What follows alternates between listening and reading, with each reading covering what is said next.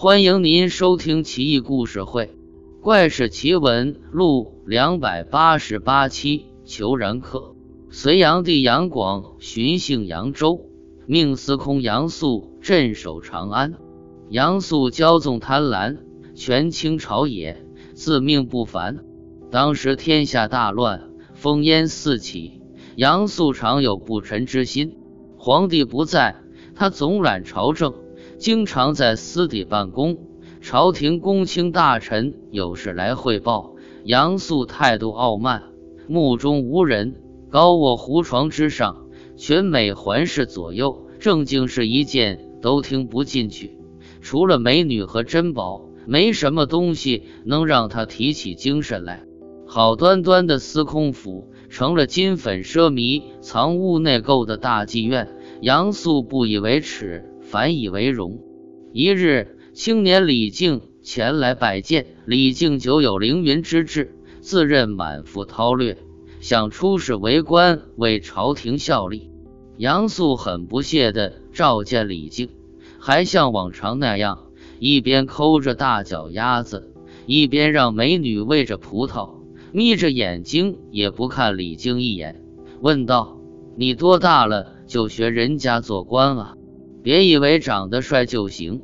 李靖怒了：“司空大人，当今天下大乱，英雄辈出，大人身居高位，理当网罗天下豪杰之士，共建大隋，怎么能这么不靠谱呢？”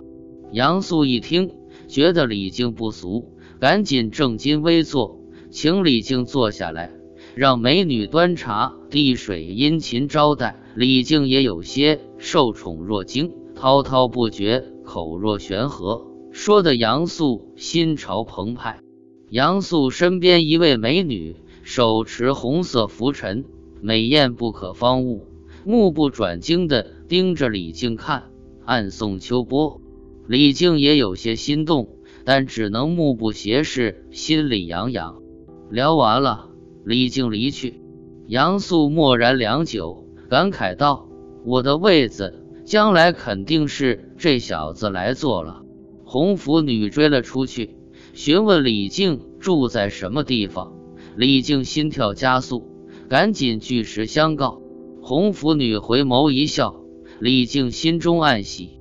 回到旅馆，李靖久久不能平静，在杨素那扯了大半天。杨素一点表示都没有，看来求官无望了。但转念又想到红拂女，不禁怦然心动。五更时分，有人敲门，杨素开了门，进来一位娉婷佳丽，身穿紫衣昭君套，摘下帽子，立刻艳光四射，满是生香，正是红拂女。红拂女看着瞠目结舌、站一边傻了的李靖，嫣然一笑，道：“我侍奉杨司空几年了，见过来来往往各色才俊之士，没有一个比得上你的。丝罗必须纠缠乔木才能生存，我要配你这样的俊杰才有前途，今生今世永不反悔。”李靖又惊又喜道：“可是杨司空位高权重。”他要怪罪下来，可怎么办啊？红拂女笑道：“没事的，别看杨素精明一世，可现在已经老糊涂了。他有三不知：不知道自己有多少钱，不知道自己有多少女人，更不知道自己还能活多久。所以府里姐妹逃出去跟人私奔的多了，杨素也睁一只眼闭一只眼。”你就别担心了，李靖这下放心了，喜不自胜。问洪府女姓什么？答道姓张，排行老大。不过家里已经没人了，以后不用侍奉丈母娘。李靖不禁一笑，察言观色，闲聊了良久。李靖眼见洪府女肤若凝脂，天生丽质，举止优雅得体。谈吐不俗，不禁惊为天人。可毕竟是司空府逃出来的，李靖心里无论如何都不踏实。几天后，和红拂女并辔策马赶赴太原，途中二人住进了灵石县的一个旅店里。旅店很简陋，房间里就一张床，一个炉子而已。红拂女长发如瀑，在床边歪着头梳洗打扮。炉子里咕咕噜噜煮着羊肉。李靖在屋外洗马，一幅很惬意的情景。突然，一个彪形大汉骑着一头驴进了旅店。大汉生的一脸赤红色络腮胡子，胡子盘曲蜿蜒，好像囚笼一般，造型很有个性。裘然可大步流星，径直进了李靖的房间，把身上背的格囊扔到炉子边上，抱着枕头侧卧床上，很不礼貌地看着红拂女梳头。李靖一见，当时就想发火。红拂女冲李靖摆摆手，仔细端详大胡子，急忙梳洗完毕，朝大胡子谦恭的行礼。红拂女问道：“贵姓？”裘然可回道：“跟你一样。”红拂女笑道：“那咱结拜吧，认个干兄妹。”裘然可大笑：“好啊，想不到我张三这么有福气，能结识妹妹你啊。”红拂女赶紧招呼李靖进来，郎君快来拜见三哥。李靖也觉裘然客不是凡俗之人，赶紧行礼。三人落座，裘然客指着锅说道：“煮什么好吃的呢？”红拂女道：“羊肉啊，估计早熟了。三哥别客气，请吃吧。”裘然客左手掏出匕首，右手探进锅中。拎起熟烂的羊肉，用匕首切了，旁若无人的大嚼起来。吃完之后，把剩下的碎肉捧到他的驴嘴边，驴居然把碎羊肉都吃了。裘然可坐下来，上下打量李靖，笑道：“兄弟相貌不俗，就是眼下穷困潦倒啊。”李靖道：“我虽然很穷，但久有凌云壮志，有朝一日。”必能青云直上。原谅我说话就这么直接。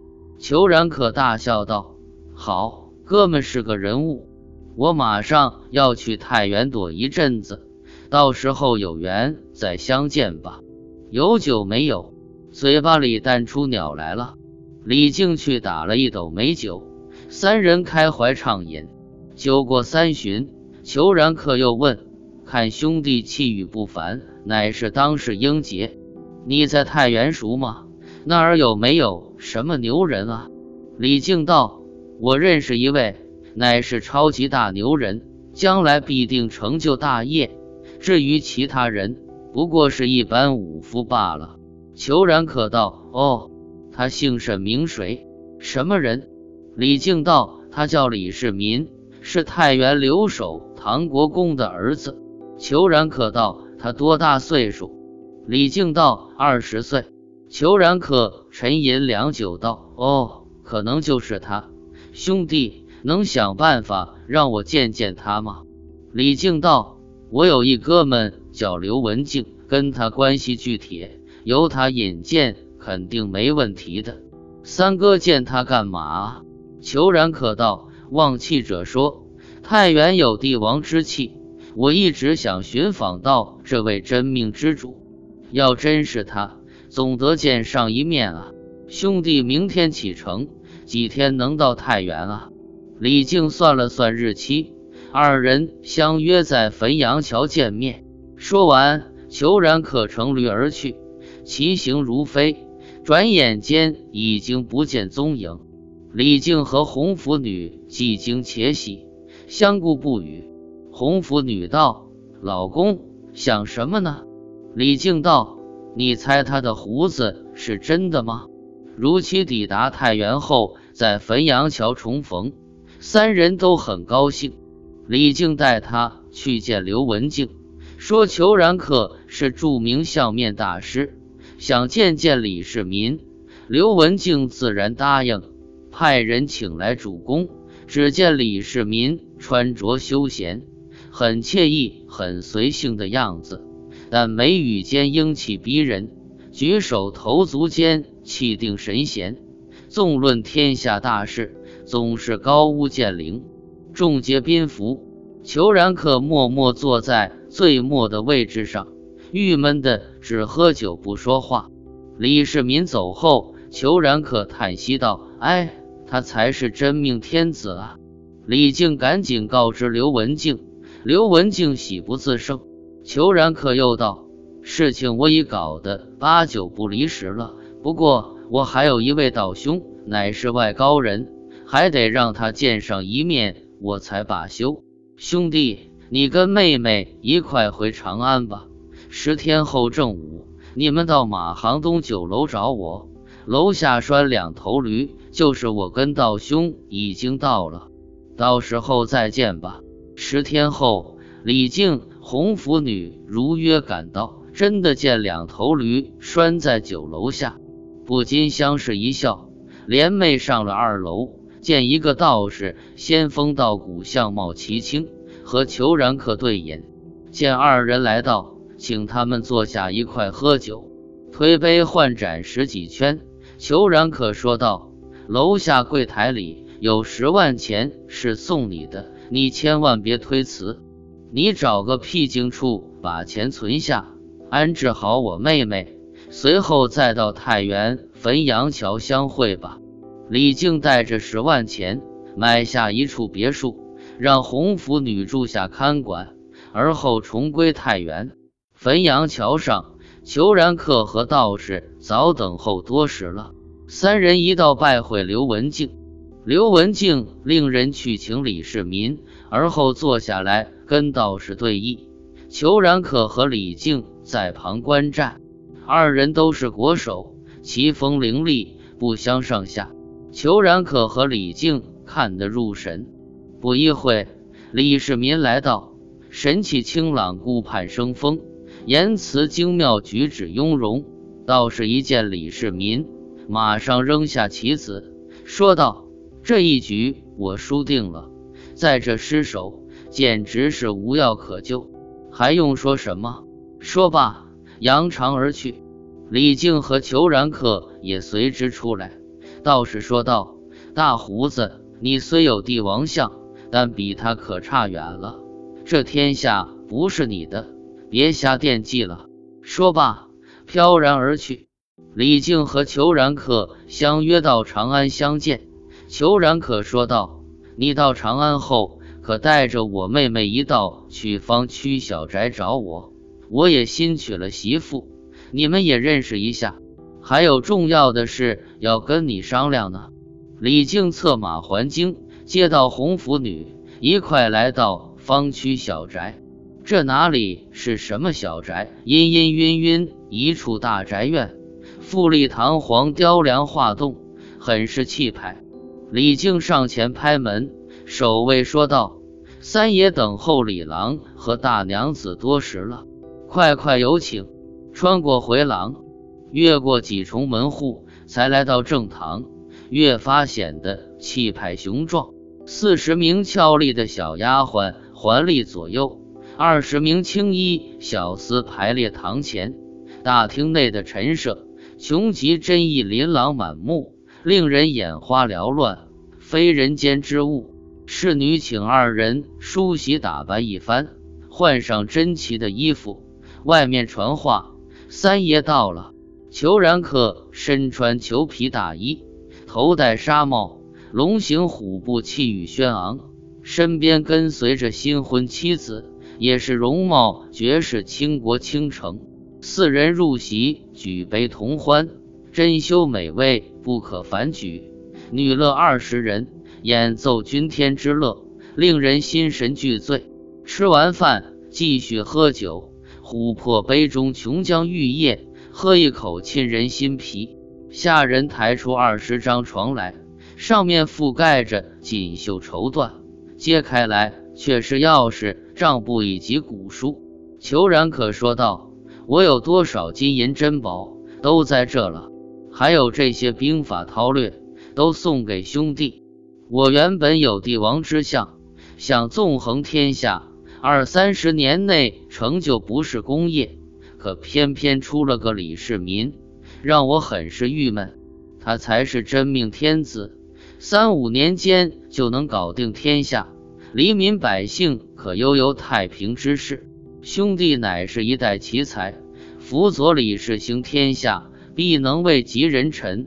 凌烟阁上画像，青史留威名。妹妹有天人之姿，更身怀绝技，可是你将来的贤内助啊！你们夫妻联手，大事可成。非妹妹不能使李郎，非李郎不能容妹妹，你俩绝配。如今天下古荡，豪杰辈出，兄弟必能虎啸风生，龙腾云翠，际会风云，大显身手。十年后，东南数千里外会出大变故，那就是我搞的动静。到时候你们俩朝东南方向祝酒庆贺，我就满足了。说罢，裘然客带着老婆和一个奴仆策马离去，再也没有消息。李靖和红拂女成了这处大宅院的主人，真是平地一声雷，陡然而富。随后，李靖散尽家财，帮李世民招兵买马。匡扶天下。大唐贞观十年，李靖官居左仆爷平章事，也就是左丞相，总揽朝政。东南蛮夷奏报，有人率甲兵十万，战船千余艘，一举攻克扶余国，杀其王而自立。现在扶余国已经平定了，李靖心中窃喜，知道裘然客果真名不虚传。在海外成就帝王之业。晚上，李靖和红拂女摆上香案，祝酒东南，默默祈祷：真命天子博兴，必有英雄羽翼。李靖随后出将入相，平定突厥吐谷浑，为大唐建立了不朽功勋，被封为国公。有人说，李靖之所以那么牛。就是学了裘然客留下的兵法所致。说来说去一句话：李世民最牛，是真命天子，如此而已。